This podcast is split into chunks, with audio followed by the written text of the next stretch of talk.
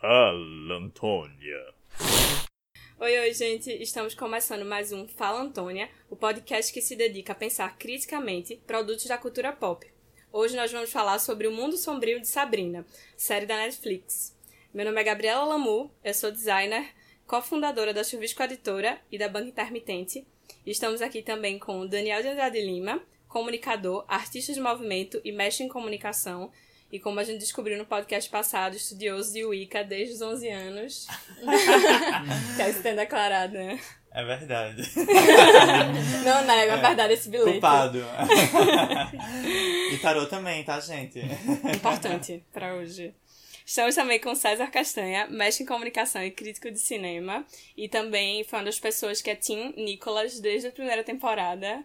O que é que você tem a falar, amigo? Meu Deus, eu, eu me sinto tão. É, a justiça foi feita nessa temporada. Porque todos viram que Nicholas não era boy lixo. Quer dizer, talvez para algumas pessoas, mas para mim não é.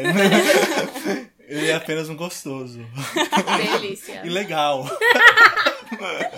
tá vendo como vocês viram, pessoal? Escutaram? Estamos também com Manuela Sabral, formada em publicidade, cofundadora da Chuvisco Editora e atua como professora no ensino infantil. E Manu foi uma das pessoas que me convenceu a assistir Sabrina, que eu tava muito reticente na parte 1, porque todo mundo tava falando muito e a publicidade tava falando muito para assistir. E eu tava, não quero ver, porque eu tenho expectativas muito grandes. E na verdade eu assisti, amei. E então eu queria saber se Manu continua amando Sabrina, a personagem. Amo muito, feliz que tu cedeu e a gente tá aqui gravando hoje. Estamos falando gente... hoje sobre isso. Só uma coisa, desculpa, eu acho que é importante a gente falar que a gente tá hoje com a figura ilustre de Noite Antônia. É verdade. Que pela primeira vez está na cama durante a gravação do podcast. a gente achava que ela ia fugir, mas não, ela tá aqui. Então isso é um sinal, gente, pra Sabrina, entendeu? Fala, Antônia. A carinha. Aww.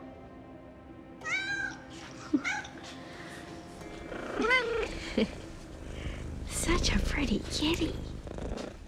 O Mundo Sombrio de Sabrina é uma série desenvolvida por Roberto Aguirre, também é baseado nos quadrinhos do mesmo. Ele também é criador da série Riverdale, que na verdade eu acho que faz muito mais sentido nessa parte 2, assim, eu noto muito mais referências. É, Sabrina, na verdade, é uma reima... esse Sabrina que a gente conhece da Netflix é uma reimaginação da personagem Sabrina, que já era conhecida de séries e filmes e quadrinhos infantis, por na verdade Sabrina, a aprendiz de feiticeira, que todos aqueles filmes da Sessão da Tarde e, enfim, seriado que a gente vinha Eliana, eu acho que passava. Eliana. Ela foi a Roma. Exatamente, ela foi a Roma, ela foi a Austrália, ela foi a muitos lugares.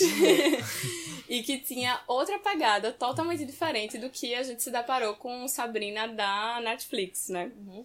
Enfim, a série conta a história dessa garota que mora com as duas tias bruxas, Hilda e Zelda, e o primo Ambrose que na verdade é um personagem que entra nesse formato, né? Ele não existia. Não sei, eu vejo que Ambrose na, na parte 1 ocupa muitas vezes o papel que Salem ocupava na série quando era tinha essa pegada de comédia, assim. E aí, ela, na parte 1, ela assina o livro da besta, que assume esse tom mais sombrio, e retoma agora nessa vida dela meio que entendendo e abraçando esse mundo sombrio, assim. É, eu acho que na primeira ela fica muito dividida, que faz parte da dualidade de Sabrina por ela ser uma mestiça. E agora é, esse entendimento chega mais forte. Esse lado sombrio eu noto que chega mais certo, assim, nessa temporada. Eu tava muito ansioso pra segunda temporada e eu terminei lendo O Mundo sobre Sabrina, os quadrinhos. E eu gostei bastante, assim, ele é do mesmo escritor que, que pegou a série, né, que adaptou pra série. É um tom muito diferente da série, porque ele é mais próximo do gênero de horror do que a série, mais envolvido nisso, bem menos cômico também.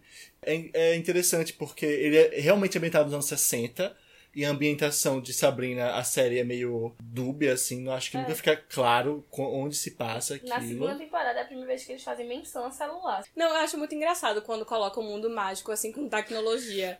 É. Quando a gente vê fazendo uma comparação assim com Harry Potter, eles colocam isso em vários momentos no, no livro, mas é muito engraçado como as pessoas que têm magia é muito distante a uhum. tecnologia, assim, uhum. e o Sim. foco é isso. É, não, e o, o que eu gosto também da série, o que eu acho interessante como adaptação do quadrinho, é que ele, ela busca mais um tom entre o que o quadrinho faz de, de ser mais terror e alta fantasia, assim, algo mais de um universo fantástico que é criado, entre isso e entre o tom da, da Sabrina Aprendiz Feiticeira, assim, porque tem algumas das dinâmicas, como as das tias e tudo, que ainda é algo que você pode reconhecer de Sabrina Aprendiz Feiticeira, que não tá presente nos quadrinhos. Eu gosto desse tom entre as possibilidades de Sabrina. Ela tem imaginação. Mas tenho tênis que correm como o vento. É uma corrida, Sabrina, um recorde. muitos poderes e grandes sonhos. Isso prova que existe sorte de principiante. Sabrina, a aprendiz de feiticeira. A gente pode começar, então, pegando esse gancho dos quadrinhos e é, levando pro primeiro. Que eu acho que a série retoma muito as questões de, tipo, Sabrina e a fórmula do tipo. Não de questões feministas, mas do tipo dela contestar e ser muito por que mulheres não, por que mulheres não. E foi algo que deu certo. Eu acho que eles tentam retomar, pelo menos no, nesse primeiro de Epifania, muito isso. E aí, não que eu tenha problemas com a temática, obviamente, de feminismo ou de mulheres no poder, mas eu acho que. Não sou contra, né? É, tipo, mas eu acho que irritou. Eu acho, achei muito repetitivo pra um primeiro, assim, a volta. Eu achei. Eu, eu não sei se eu tava com expectativas muito altas também pra essa retomada. Eu acho que ele começa com, com um ritmo mais de. mostrando romance e mostrando mais essa coisa de, tipo, Sabrina e a personalidade dela dentro dessa escola nova. E É aí fica naquilo, assim, por que não? É só ela sendo birrenta e não, não existe uma grande discussão sobre aquilo. É tipo, a Netflix quis botar o tema, que é legal, mas a gente não aprofundou em nada, tipo. Eu acho que o primeiro pega a fórmula de sucesso de, do que as pessoas falaram muito da primeira temporada, desse lugar de girl power e por que não, por que não mulheres. E usa muito. E aí eu acho que foi isso que eu fiquei meio, tá, mas vai ficar nessa? Isso a gente já sabe. Que eu acho que era de uma forma muito mais suave e muito, tipo, eu acho que atingia. mais forte. Mais né? forte, Era- é. Eu também acho. do que talvez essa forçaçãozinha, assim. Mas eu acho que então, os três primeiros assumem esse tom que eu falei meio Riverdale, assim, que Dan pode até falar que é Riverdale, meio True Blood também. É, não, eu até comentei assim que os três primeiros episódios eu tava gostando, porque eu gosto de muita coisa, mas eu não tava achando uma série tão boa quanto a primeira temporada. Quando a primeira temporada acabou, eu sou muito fã de Buffy. A Caça a Vampiros, a série, né? Que foi de 97 a 2004, criada por Joss Whedon. E que, que os fãs da... cultuam muito, assim, tem fãs muito apaixonados. E que era muito inventiva com a televisão. E aí, minha sensação quando acabou a primeira temporada de Sabrina, a primeira parte, era que Sabrina era meio que uma sucessora espiritual de Buffy, assim. Era quase uma reencarnação de Buffy pela forma como tava lidando com. Desde a estética da série, pensando assim, as fantasias de demônio. Tem alguns episódios que eram meio fillers, né? Assim, eles não estão pensando o Big Bad, o grande mal da temporada, mas estão abordando algo específico. E aí eu senti que esses três primeiros episódios estavam meio que retomando essa ideia, o que eu gosto, mas muito Riverdale usado. E um Riverdale quase segunda temporada, assim. Que não é aquela. entendo. É que é uma série, assim, super adolescente. É, o que não é um problema. Mas. Que não consegue se comprometer tanto com o grotesco e com o absurdo, sabe? E em alguns momentos você fala assim: amei. Porque é muito artificial. Tem uma predileção pelo inatural, assim. Super estetizado, né? Mas. Que em algum momento fica meio cansativo porque eles começam a se levar meio que a sério. Eu senti que Sabrina tava meio nesse entre lugar, assim. Aí, óbvio, tem coisas incríveis. Tipo, tem uma cena que ela tá andando com o Nick Scratch pela rua. E aí ela passa pela frente do Dr. Cerberus. Eu acho que é no segundo episódio. Sei, Talvez confundo. seja. Quando enfim, você maratona. Eu acho que é no segundo. Eu acho que é no segundo. Que é uma cena assim muito parecida com o que eles faziam com Buffy andando com os boys. E aí, óbvio que bate uma nostalgia. Mas eu tava sentindo que não tava indo para muitos lugares, assim. E aí é meio que isso. Eu acho que True Blood aparece, mas aparece mais pro final, assim, principalmente. Quando fica no... mais sombrio, assim, uhum. né? E quando... Mais horror. Talvez. E mais erótico também, de uma maneira mais Sim. óbvia, assim. Suki!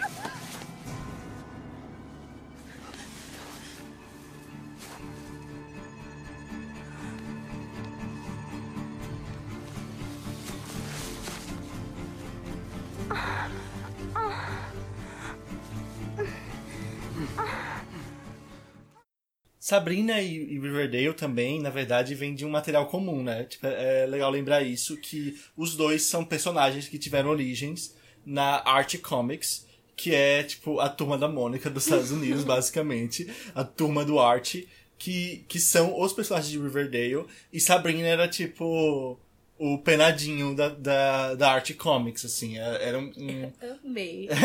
Comparação. Menadinho é um personagem de Turma da Mônica, só pra eu entender a É, isso, isso. É um fantasma. Entendi. E é legal porque, assim, os dois também, Riverdale e Sabrina, da Netflix, são, reimagi- são vêm de reimaginações desses universos que são muito infantis, assim, né? Tipo, então acho que eles têm esse, esse tom comum já na genealogia de onde eles vieram. E assim. são do mesmo universo na televisão. É, também. sim. Apesar de não serem. Quer dizer, Riverdale é distribuído pela Netflix, né?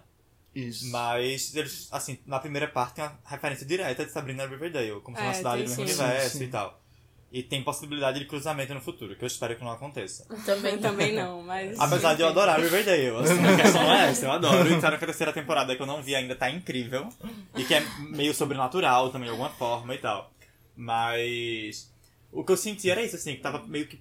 ficando meio que mais do mesmo. Quase como sendo um Riverdale com magia. O meu ápice de, de Sabrina e Riverdale é tipo no Lupercalia, que eles estão de lobos. É e muito Riverdale Sinta aquilo. liga, e todo mundo correndo assim na, na floresta, e todo mundo, e aí se pega. Mas que é uma das coisas que eu mais gosto, assim, tanto em Riverdale quanto em Sabrina, que é esse engajamento, esse comprometimento com o universo de cada episódio, sabe? Sim. Então é tipo assim, vai ter esse ritual que a gente nunca ouviu falar, que é o Lupercalia, que as pessoas vão estar lá pra transar e etc. E aí vai estar as mulheres de chapeuzinho vermelho sensual, que ninguém sabe de onde é que veio aquelas roupas, com cinta liga, etc. Que quase não condiz com aquele universo da academia.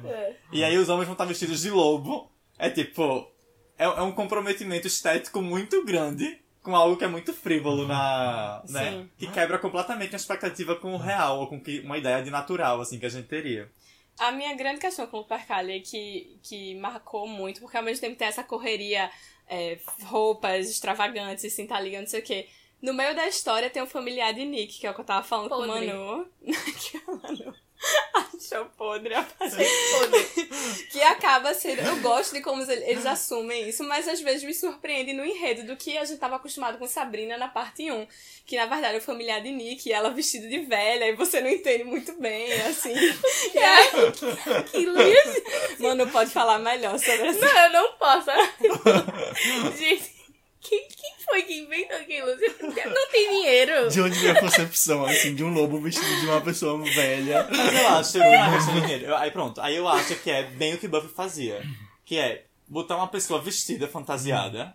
E é meio ridículo, mas é isso. é um assim, comprometimento estético próprio- com essa ideia da precariedade, O, assim. o Satã, assim, quando aparece como bode, você também percebe que eles estão seguindo isso. Mas, assim, pegaram um lobo que engoliu a vovozinha, sabe? Do chapeuzinho vermelho.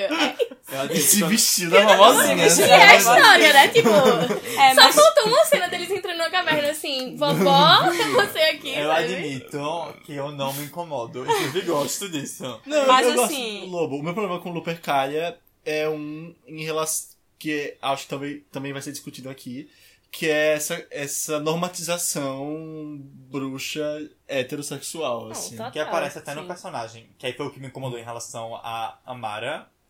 É o nome dela esse, né? Da É? loba. da loba, talvez. É a Mara, É é. Que me incomodou.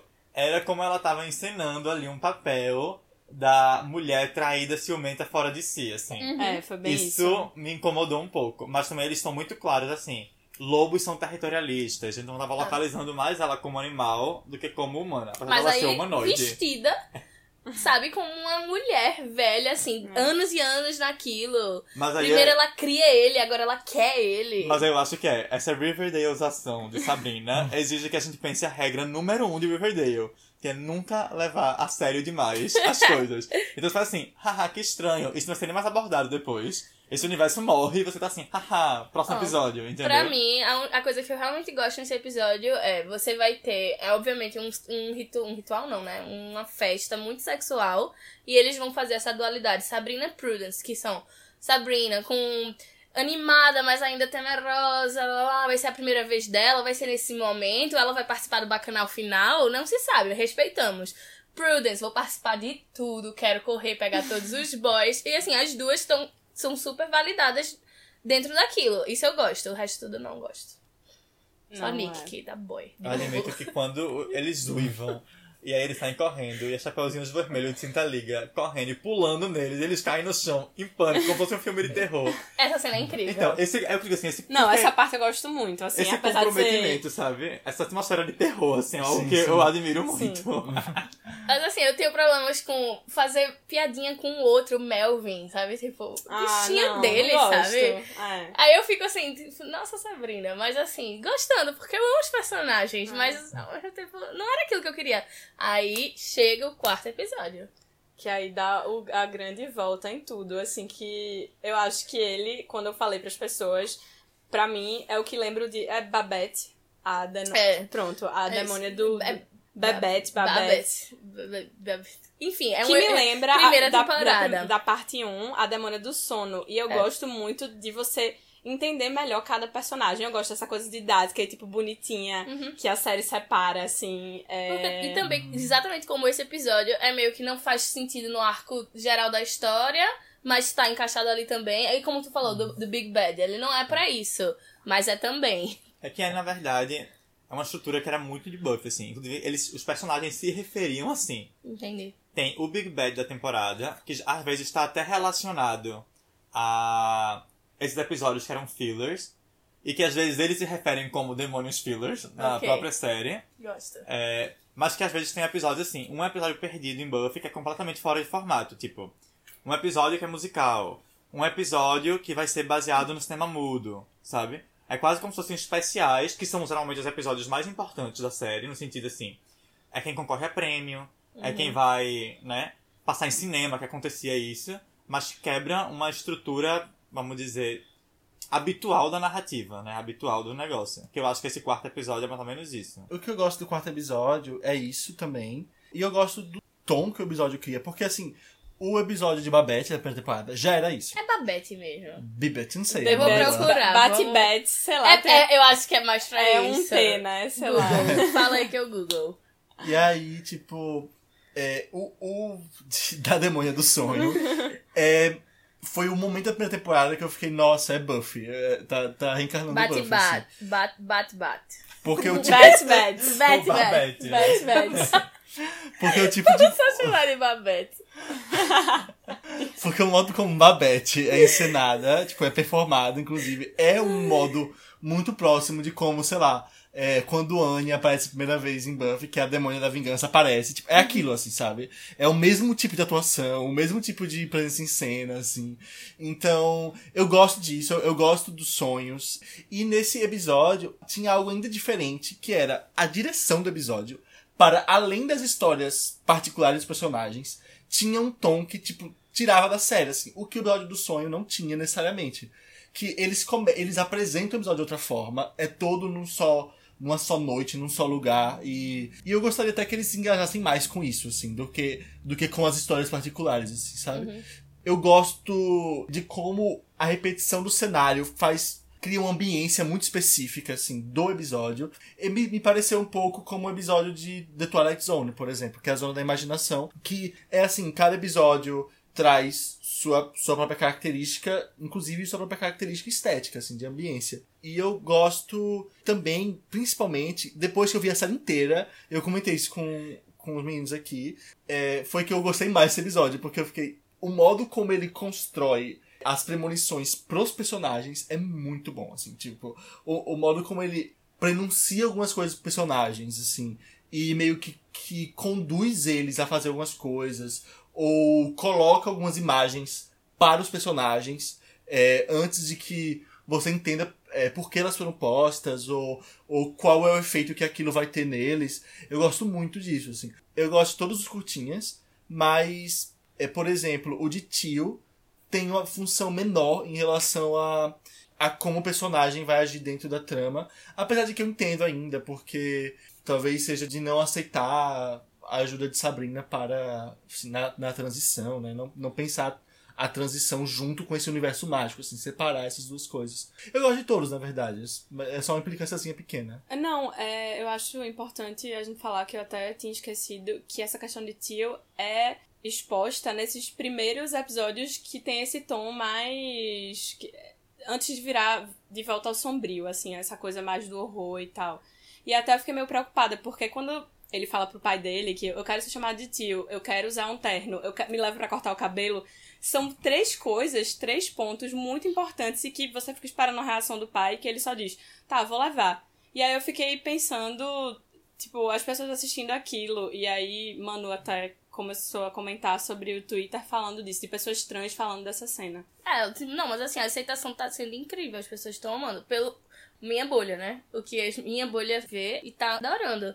Porque foi uma jornada muito leve e o momento que ele fala pros amigos é de alegria. E assim, a primeira temporada inteira você sabe que tá sendo explorado, mas assim, em momento nenhum ele se define. E aí quando chega na segunda, tipo, ele, ele teve o tempo dele, ele ficou naquele momento fluido, não e tipo, não existiu a pressão pra se definir, e ele se definiu com o tempo que ele precisou. E foi um momento de tipo, de tá ali entre meus amigos, acabei de entrar pro time de basquete, arrasei, e assim, inclusive amigos. Eu tô pronto, assim, é isso. Eu Esses são amo- quem eu sou. Eu amo quando ele aceita que, quando ele vai defender Sabrina e fala. Ela me ajudou a entrar no time. Se eu não Sim. fosse ela, eu não teria conseguido. E ele não coloca isso de entrar no time por feitiço, uma coisa ruim. É, que sabe? quando você assiste o episódio, você pensa, vai vir a treta, É, é. e nunca E vem. que na verdade isso é algo que vem desde a primeira temporada em Sabrina. Que tem muita coisa que acontece com feitiço. Por exemplo, é Ambrose que enfeitiça Luke pra ele se apaixonar. É Ambrose que enfeitiça ou alguém que tia. enfeitiça? A tia, tia que Hilda. enfeitiça pra Luke se apaixonar. E aí a gente, com nossa moral É. é, de trouxa, de não bruxo, já pensa assim, Que tretão. vai estar uma lição aí. É. Porque depois vai ter uma lição que a gente vai aprender que mexer com magia assim é errado. E aí não tem. Não. É a mesma questão com o tio, assim. É, É, a tipo, mesma questão. E quando Sabrina dá a bebida pra é, curar o pai de Harvey do alcoolismo, tirar ele do alcoolismo. E aí você acha, tá, vai reverter, ele vai voltar a ser alcoólatra. Não, ele apenas é curado para Porque pra sempre. gente sempre tem que ter uma lição, né? Assim, tipo, uma punição pelo Exato, uso da da magia, magia. indevido. Que eu acho que é uma grande coisa, assim, que Lilith faz pela série, é mostrar que usar o seu poder não é necessariamente uma coisa ruim. A gente tem isso e é pra usufruir mesmo, assim. Eu adoro a personagem dela. Ai, não, ela é maravilhosa. Agora, uma personagem. Tu quer falar, né? Não, pode falar, só sobre tio, assim, voltando um pouco. Fala. É só uma besteira, assim, pra só frisar que eu acho que um dos motivos de ter sido tão rápido nessa segunda temporada, a aceitação do pai e dos amigos, etc., é porque a primeira temporada já indica que ele se enxergava diferente e que era uma questão que não era falada, mas que as pessoas também percebiam ali de outra maneira, assim. Que eu acho que é uma experiência pouco abordada, na verdade, na televisão e cinema americano, mas muito presente na vida de pessoas que não estão dentro das normas, que é é um tabu, é um elefante na sala, as pessoas sabem. E aí você não leva uma vida normal até você se assumir. Tipo, eu fico pensando em filmes tipo Love, I Love Simon. Sim. Que parece que o menino até sair do armário, leva uma vida completamente normal, ele bebe o que ele quiser, dança na festa sem medo de dar pinta. É completamente surreal com a existência de uma pessoa. Tipo, de maneira geral, a maioria das pessoas que se assumem gay, dentro dos ciclos íntimos, ou que se assumem trans, vai falar uma coisa assim. É, a gente sabia que tinha alguma coisa acontecendo. Porque você não leva uma vida como outras pessoas, assim, sabe? Grande parte das vezes não é assim. E eu gosto de como a série aborda isso. Eu acho que é por isso que é tão rápida a aceitação das outras pessoas. Porque já vinha de um processo de reconhecer como diferente desde antes, sabe? É, e eu acho que a gente é muito acostumado a esse embate, assim. De, de ser uma revelação de ser um problema pros seus pais, entendeu? De ser uma grande questão. Ou sei lá, a gente tá acostumado com produtos que são só isso. Então quando a gente tem dessa forma, aí você fica, pô, mas é assim mesmo? E aí eu acho massa o depoimento de pessoas trans, tudo bem que é dentro de uma bolha, é dentro do Twitter e tal. Mas falando assim, ah, eu tô amando a abordagem desse personagem, sabe? Agora, uma coisa que a- gente tava comentando e vocês, ouvintes, podem ajudar. Eu realmente tô em dúvida sobre o pai na primeira temporada, porque eu tenho a leve impressão de que tinha algum problema com ele e eu não consigo lembrar em relação ao tio. Com Ao ele. tio, não a tio. Ah, né? sim. É, É, ao tio que... de, o tio de tio. É. Que era um homem gay, né? E tava possuído. E aí, É. enfim, comentem, lembrem a gente, porque como os profissionais que somos, nós não revemos a primeira Agora, temporada assim, só pra apenas. frisar uma coisa, quando eu falo assim que tem uma aceitação do ciclo íntimo, tipo, ah, a gente sabia que tinha algo, não é que seja sempre receptivo como foi no caso da série. É só pra dizer que mesmo quando tem um, um tipo de punição, ou geralmente rolam assim, eu sempre soube, sabe? Uma coisa assim, é algo que não passa batido. É algo. Porque esses corpos são muito vigiados, né? Pra estar dentro da norma. Então, assim, Sim. existe uma percepção de que tá fora da norma de alguma maneira. Tanto que eles sofriam super bullying desde antes. É. É. Não é algo que é uma revelação vem do nada, assim, que eu saí da caixa e. Tcharam, né? Só um detalhe, assim, como o Harvey tá altamente drogado. Não, eu achei episódios. Harvey meio tabacudo, assim, na série toda. Era. Não, amigo, ele já era, mas eu achei um tabacudo às vezes muito bobo Ele nessa tá assim, temporada, sabe? Do Olho, tipo. olho o Silvio cerrado e o sorrisinho assim. Aí, então é pra chamar ela de tio agora. Aí Ross faz ele de tio, aí ele. Beleza. Aí você fica assim, o que ele Ai, tá não sei, fumando? Não sei. Mas eu admito que eu achei essa relação Royce, Harvey e Teal como um grupo de amigos muito, assim, por um lado muito utópica na adolescência, ao mesmo tempo eu achei muito bonitinho, muito esperançoso, assim, de pensar É. que vai ter Hum. um cara cis hétero, branco, na cidade do interior americana, com uma mulher cis hétero, eu acho, não sei ainda, mas negra, e com um menino trans, não sei qual a sexualidade, branco, interagindo como amigos de maneira muito genuína, assim, sabe? Eu acho que é aquela utopia de Glee. É. Sabe? Que É eles juntam, assim, o atleta, popular, o cadeirante, não sei o que, nanã. E aí, dentro de um universo de uma escola e tal. Mas, é, mas eu acho bonitinho porque... Mas é fofo, é Tipo fofo. assim, Harvey não tem nenhum momento que ele faz. Eu tenho que agora escolher entre o time e Theo. Não rola esses não, dramas não que rolavam rola. em Glee, sabe? É tipo.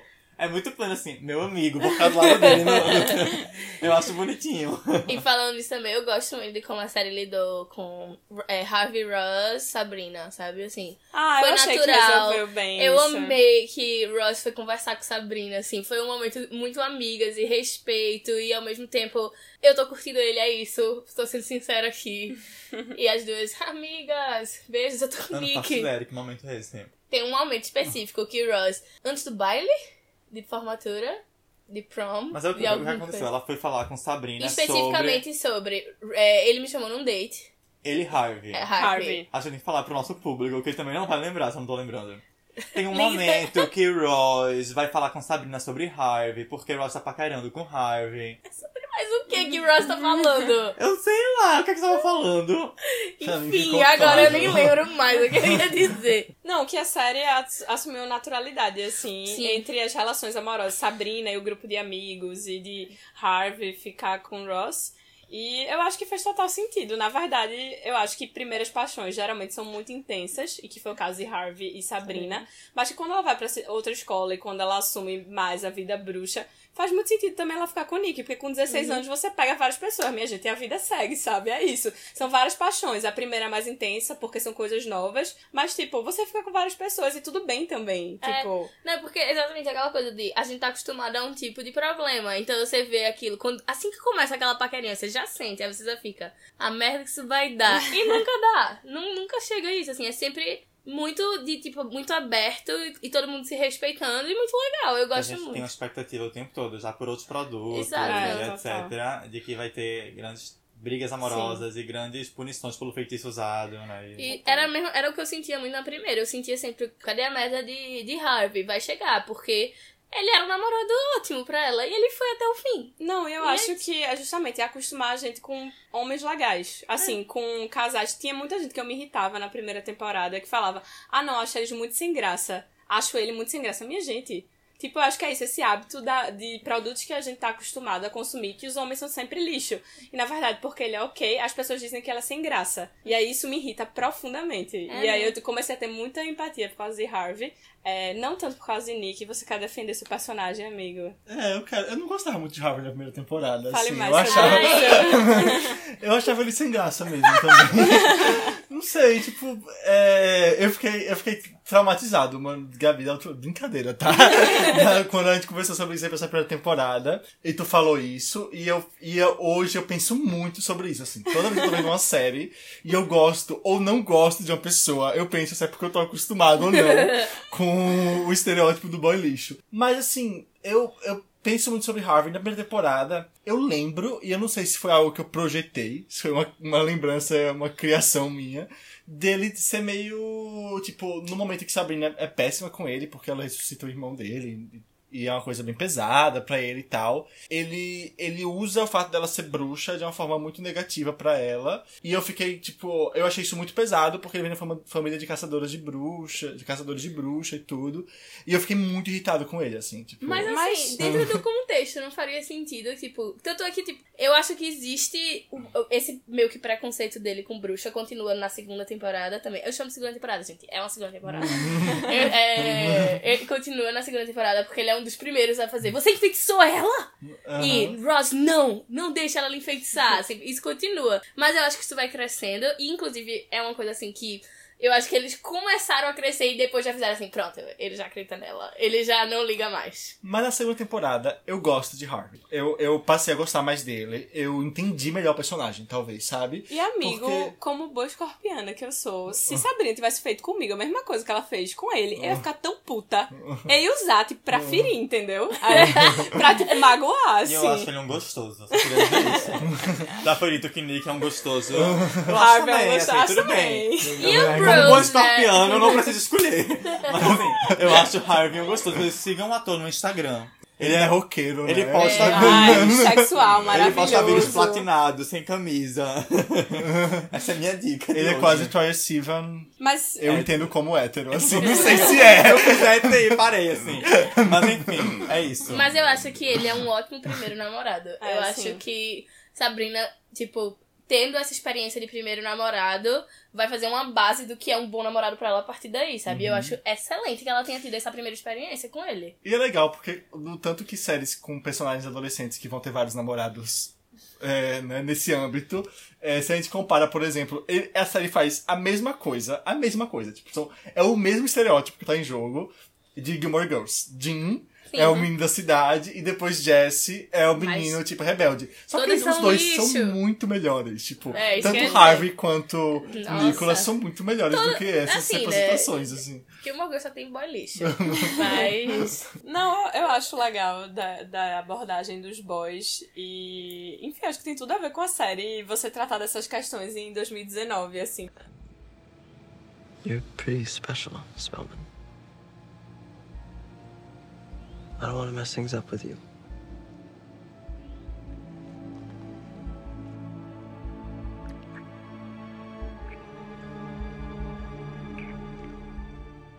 Outro personagem que eu acho que muda muito, é importante a gente falar, justamente desconstruindo esses estereótipos e de séries adolescentes e de personagens femininas.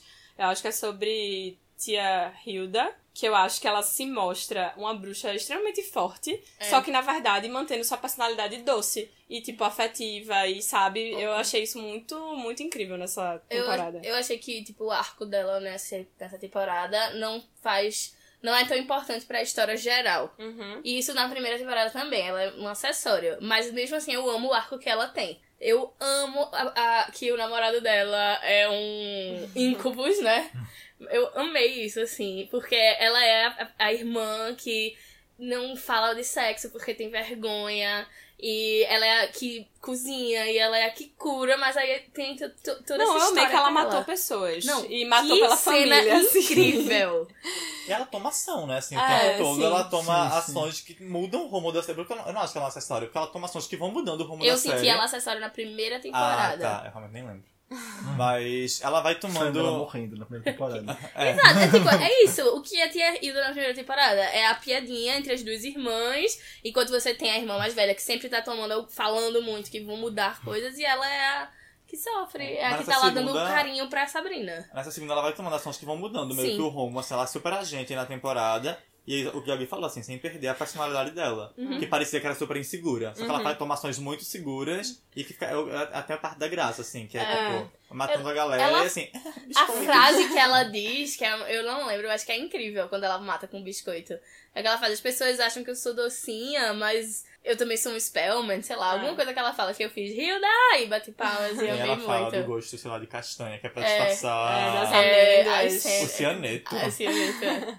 Que não é nem uma, uma, uma, Não, uma não. força mágica, é brutal. E assim, assim. ela é balista ali, para você obviamente esperar algo muito mágico, e não, é cianeto mesmo. Não, eu acho que, tipo, jogando meio pra vida real, esse. Quando a gente trabalha com vários tipos de liderança, assim.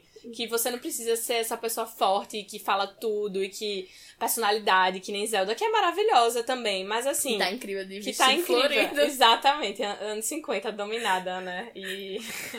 naquele Ela momento. girando, caixinha de música. Eu tava gargalhando, assim, maravilhosa. É foda, é meio pesado também. É pesadíssimo, mas assim, você sabe, por ser Sabrina, que aquilo ali vai ter uma- uma- um desfecho grande. Você sabe Sim. que aquilo ali não vai ser o, o futuro dela. Não é porque eu me incomodei muito, porque ali tem todo um estupro. Ah, é horrível. Ah, É, tem todo um estupro colocado, assim. Não é, não é nem implícito, assim, porque se ela tá sob feitiço e como mulher dele, O casamento todo, três tipo. pontos, né? Fica Que, isso. Assim. inclusive, eu acho estranho de, tipo, você, elas, eles criaram uma personagem incrível, que é Zelda, super forte, super decidida, que decide simplesmente ignorar toda, tipo, não faz sentido pra mim ela ter ignorado tudo que Hilda e Sabrina falaram, sabe? Eu acho que Eu faz acho que- sentido porque ela quer muito poder. Eu, Eu acho que então, ela seria Sancerina, talvez. E aí eu acho que Ela ela é fica cega muito e muito pelo poder. E ela é muito crente nas nos princípios bruxos e eu, eu não sei, eu acho que fez sentido, entendeu? Eu acho que eles pegam esse roteiro meio da grande mulher que tá vinculada a um grande homem conservador que ajuda a chegar ao poder e quando chega ao poder ela perde os poderes, assim. Que é meio Handmaid's Tale. Handmaid's Tale. Que aí a galera fica colocando pra pensar outras assim que seriam outras grandes mulheres vinculadas a homens conservadores. Mas eu gosto de como eles não colocam esse momento dela enfeitiçada e forçosamente submissa como uma punição. Uhum. Porque é um tom que me incomoda um pouco em Handmaid's Tale, assim. E que eu vejo até em discurso de internet, a galera Sim. falando de Michelle Bolsonaro e dessa galera. Não, mas é, eu concordo contigo, assim, porque acho que nesse ponto Sabrina é mais feliz do que Handmaid's Tale, assim. Até porque é, também, não sei, Hilda não é fascista, né? Não é uma, uma genocida fascista e é até injusto comparar, porque é mais fácil pra Sabrina tratar isso dessa forma do que pros roteiristas de Handmaid's Tale que criaram uma personagem que é responsável por um regime de opressão total, assim, né? Tipo, mas assim, eu acho o que fazem com a personagem de é, o, o arco punitivo da personagem de Handmaid's Tale terrível, assim. né? Eu acho que eles criaram uma, uma situação ali que não, não tem como ter redenção, nem como ter punição, porque os dois é problemático. E Sabrina não, porque por mais que Hilda seja uma personagem que na primeira temporada mata a irmã e a Zelda. série trabalha. Zelda. Desculpa, Zelda. Zelda é Hilda, é Por, é, por mais que Zelda seja um personagem da primeira temporada, mata a irmã. E é uma. É uma personagem super perversa em relação a como ela quer. Ela exige de Sabrina que participe daquilo. E como ela cerceia Sabrina pra. Um tanto como forçar ela a participar, a assinar o nome no livro da besta e tudo. É, é uma personagem que já apresenta algo mais complexo desde o princípio também, assim, quando tem o, o episódio, tem uma cerimônia que eles comem o corpo de uma É. bruxa que sacrifica e tudo. Sim. Ela É depois deixa de- claro que não permitiria, tipo, que a, que a dedicação dela à religião não permitiria que ela é, deixasse Sabrina ser sacrificada, assim. Então, já apontava pra tensões nisso, assim. Eu acho que a segunda temporada fecha o arco de Zelda muito bem, até o ponto dela ser, a gente pode falar? Sim. Dela Não, ser sumo, spoilers. É. sumo sacerdotisa da igreja. E o que, outra coisa que eu ia comentar, assim, sobre Hilda, Que ela na raiz se define dessa maneira, É, né? É, não, ela abre a igreja, minha gente. É. De Lilith, a até quando ela nova. fala isso, Hilda olha com a cara assim, tipo, quando foi que a gente definiu isso? Que eu Não, amo. tipo, e, e também é outra coisa, assim, tá- quando tava falando de Hilda, tu falou, é, são novas perspectivas de liderança. Mas pra mim, Hilda é sobre não. É, sobre uma ação que não tá ocupando esse lugar de liderança, assim, sabe? Tipo, você pode agir fora desse lugar de liderança, assim. Hilda não vai peitar uma sumo, sacer, sumo sacerdotisa e ela não precisa disso, assim, não precisa disso é, por ela, nem, e ela pode agir politicamente, assim, agir revolucionariamente fora desse âmbito também, assim. É, mas quando eu falei de Hilda com a liderança, eu não quis dizer nem que ela é uma líder, mas eu fiz uma comparação do tipo, você pode ser uma bruxa também sim. dessa forma, e nem por Sim, cuma sim. disso você é uma bruxa menos poderosa. E tomar a frente entendo. de, assim, liderar a si mesma, né? Tomar É. um papel Não, ativo, entendo. assim, de tomar a frente de si. Eu acho as tias personagens incríveis, assim. Realmente amo. Eu amo Lilith também. E eu gosto que a série adolescente consegue pegar essas personagens mais velhas, mulheres, e mesmo assim fazer algo que você consegue se aspirar e dizer: Quem sou eu? Eu sou a tia. E tipo, ser ok, isso mesmo você é adolescente. Eu, jovem aqui. Eu adolescente. Eu vou Vejo jovem. meu adolescente aqui com 26 anos.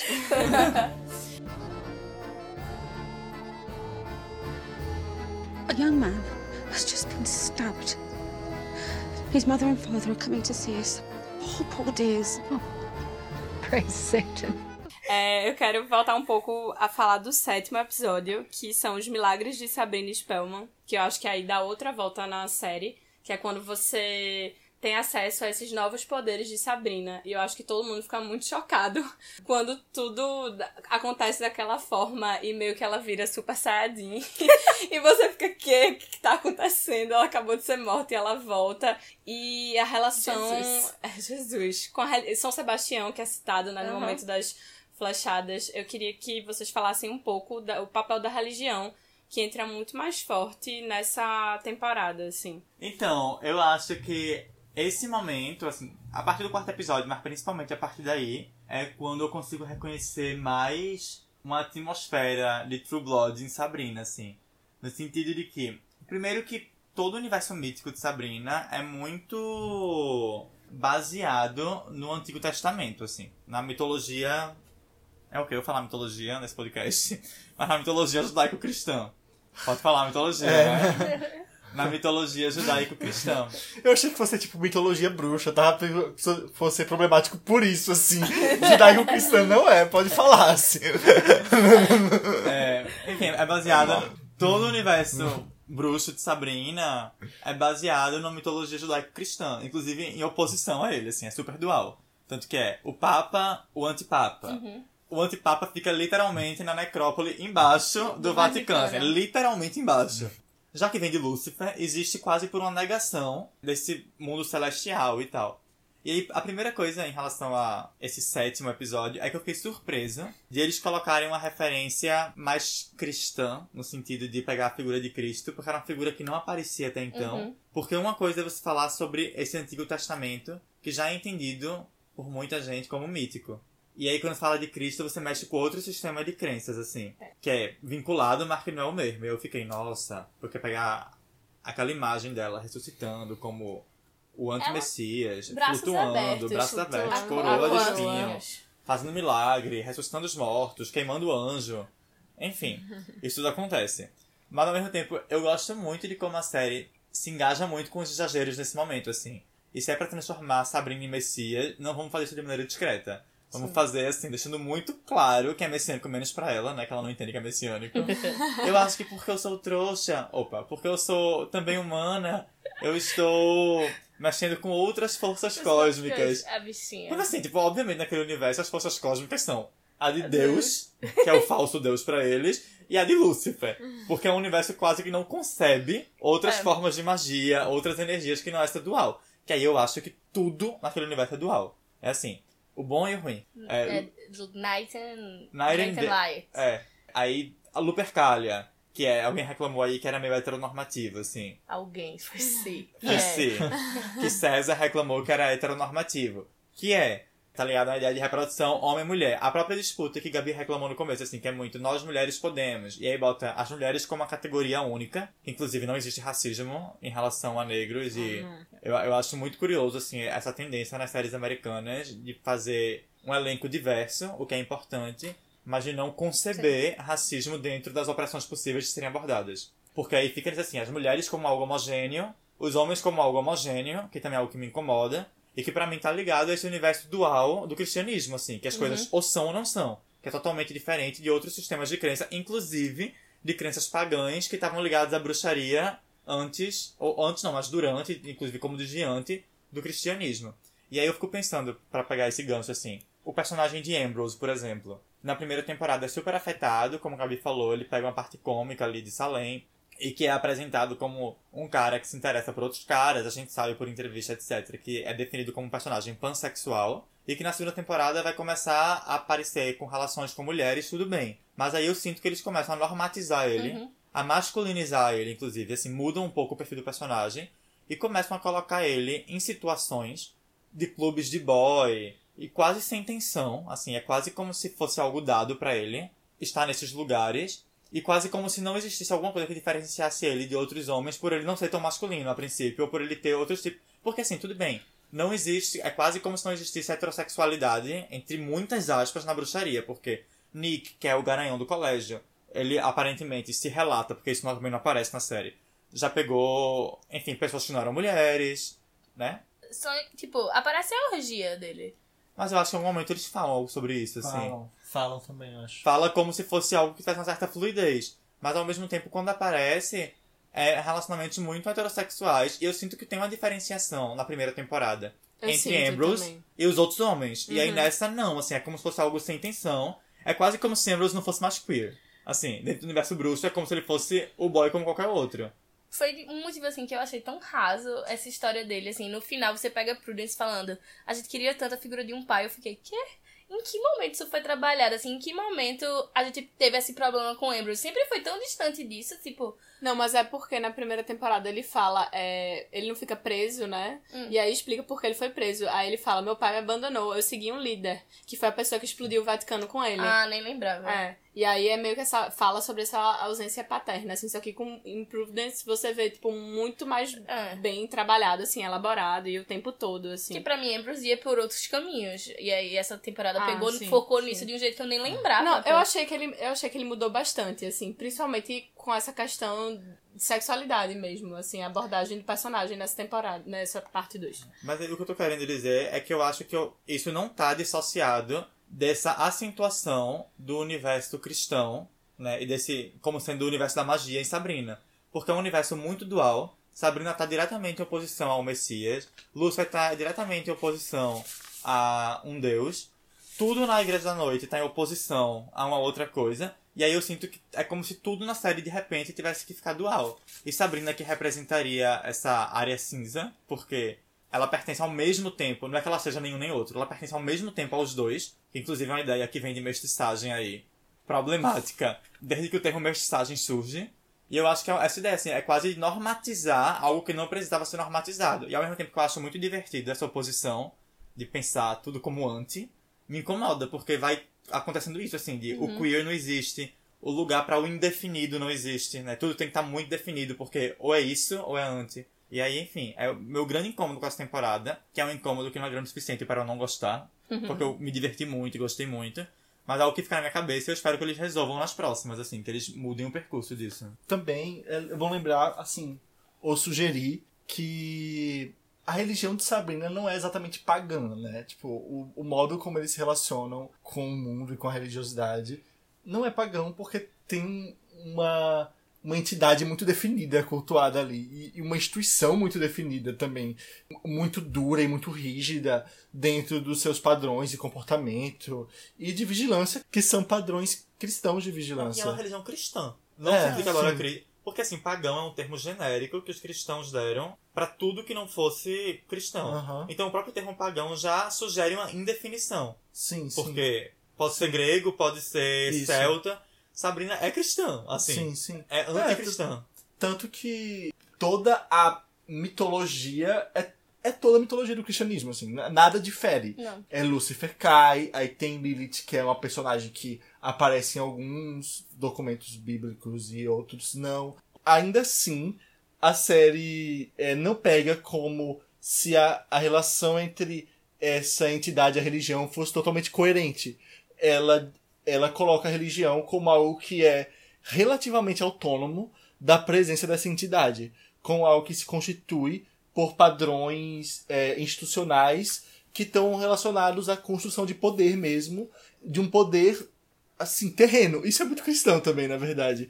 Não só porque o, o cristianismo se estabelece assim como religião, afinal não existe uma certeza da entidade, mas também porque esse aspecto terreno é muito forte em Sabrina, assim, essa distinção em que eles, apesar de serem bruxos, não são a entidade, e aí a formação institucional deles está ligado a um jogo de poder que distingue a, a religião da força mítica em que ela se inspira, assim. E eu acho que a série conclui a temporada muito bem reafirmando isso. Porque uma nova instituição é criada, uma nova igreja é criada. É uma, é uma série que critica instituições e não fé. Isso, é, é basicamente isso. É, apesar de que a figura de Deus e a de Lúcifer lá são bem do Antigo Testamento. Sim. E assim, é quase dentro daquele contexto uma pessoa que acredita muito naquele Deus e naquele Lúcifer, eu ficar muito ofendido, assim. Não porque eles estão colocando como algo pequeno, simplesmente. Mas porque é uma representação do Deus que é malvada. Mas quando e eu do digo. Lúcifer que é malvado. Mas eu não digo que eles criticam a fé específica nisso. Eu acho assim, eles aceitam que você pode ter a fé, mas assim, a instituição, toda essa mítica criada pelas instituições, que eu acho que é uma das coisas que a série faz, é criticada. Mas assim, você como uma pessoa que acredita em algo, não é algo que eles criticam. Sim. É porque também eu acho que é desconstruído o tempo todo na série, assim. É, Blackwood, as pessoas gostam dele, depois duvidam dele, depois. Que tem a ver com esse. Enfim, eles são bruxos, mas com o humano, a dualidade dos personagens. E religião, eu acho que é, é muito isso, assim. É isso que Dan falou, da dualidade o tempo todo. E ele é, ele é parte da instituição, da parte institucional da religião, assim. Sim. Dark Father, you honor us with your glory. I offer myself unto you, slave to your will. My soul is as wormwood in your fist. Faustus, rise and tell me of my Church of Night. Pra finalizar, a gente deveria falar do último, que pra mim foi o ápice de, de Sabrina, acho que consegue fechar muito bem. E mostra essa dualidade de luz e sombra, que é desse, desses dois mundos e abrir o portão do inferno e a terra ser tomada e apocalipse. E, enfim, Greendale, ele também explica o ponto do porquê a cidade acontece muito essas coisas, que foi onde surgiu. E Lilith, quando conta a história no começo, que eu achei muito. Eu, eu acho brega, mas eu adoro.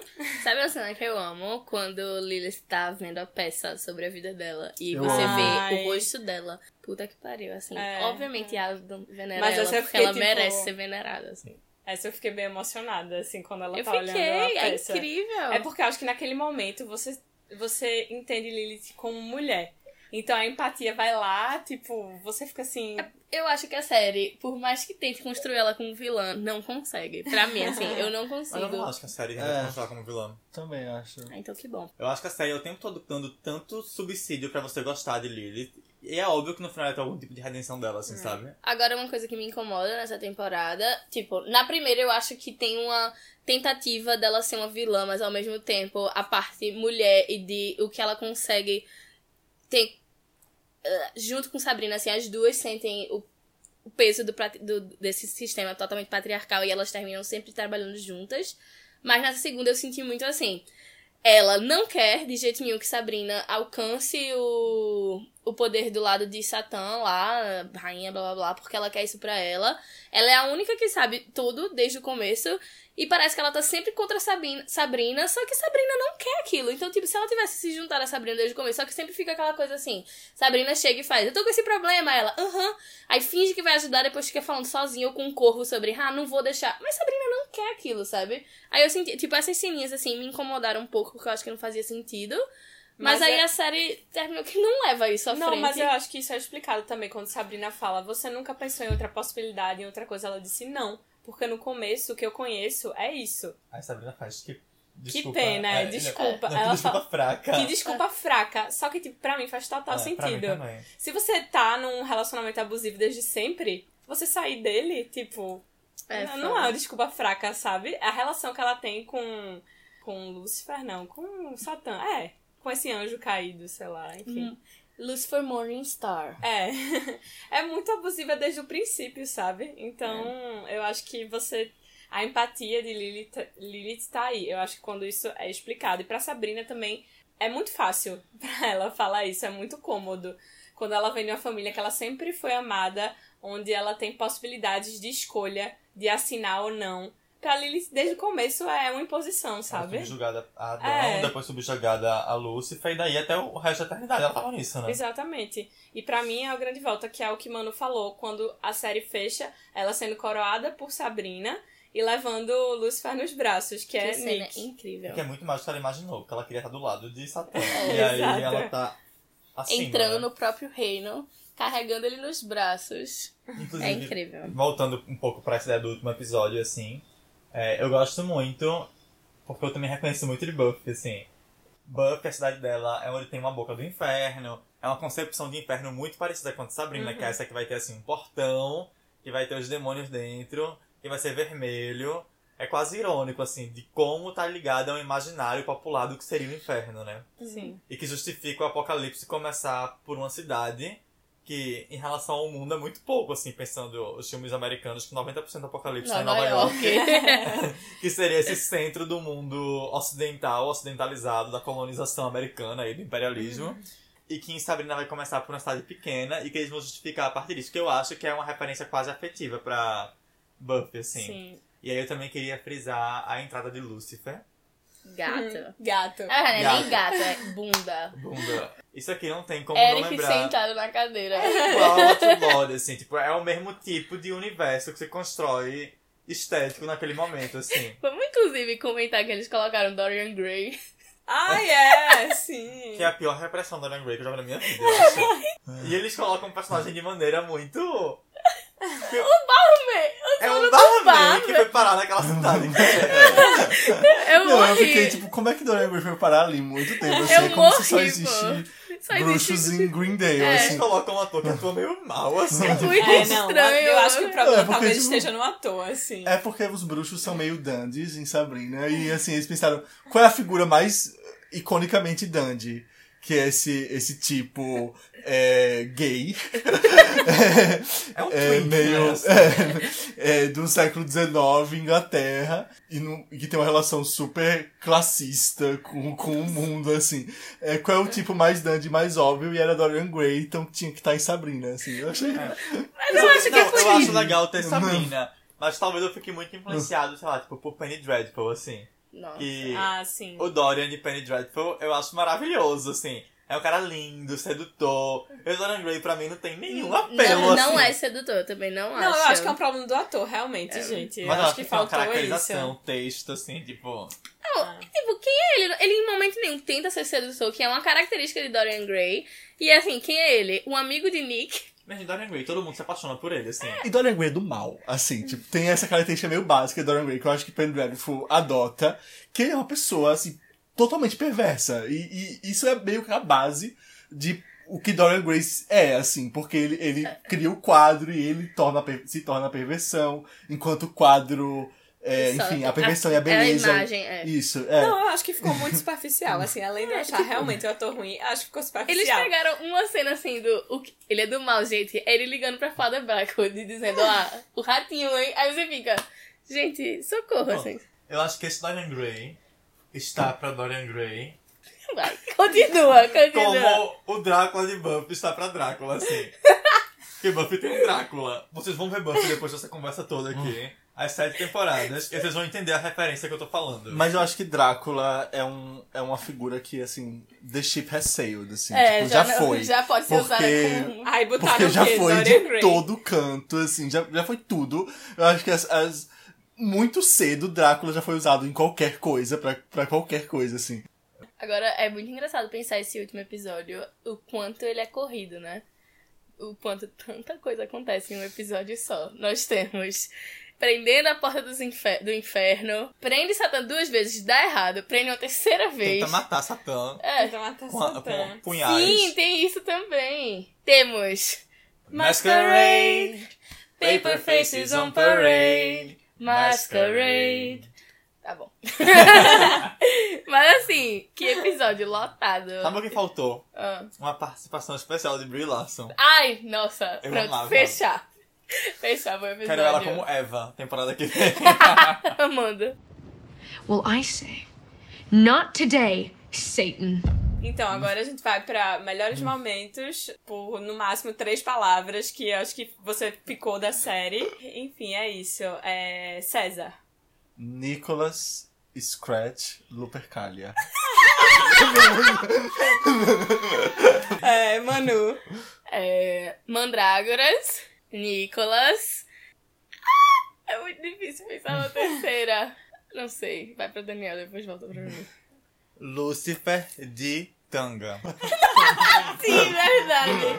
É muito fofo. Não, a minha não é contínua. Mas é Mandrágoras, Nicholas, Lilith. Não nem tudo. Ah, não é meus melhores momentos, são minhas três coisas preferidas. É péssimo. São três palavras, ela cumpriu a São três palavras, é. A minha, a minha regra tá, tava isso também. É uma coisa que a gente aprende com Sabrina. É bunda, tarô e mandrágora. amo, amo. Então agora vamos pra despedida. César. Então, gente, obrigado. Eu gostei muito de participar desse podcast. Foi muito bom. Acho que a gente conversou bem mais livre hoje. Adoro estar aqui com vocês conversando. Me sigam no Twitter, arroba César Castanha. Além do Fala Antônio, eu escrevo no Cineplayers, Milos Morfa e participo do podcast do Cineplayers. Escuta lá também. Arrasa. É, Manu, despedida. É só um bye mesmo.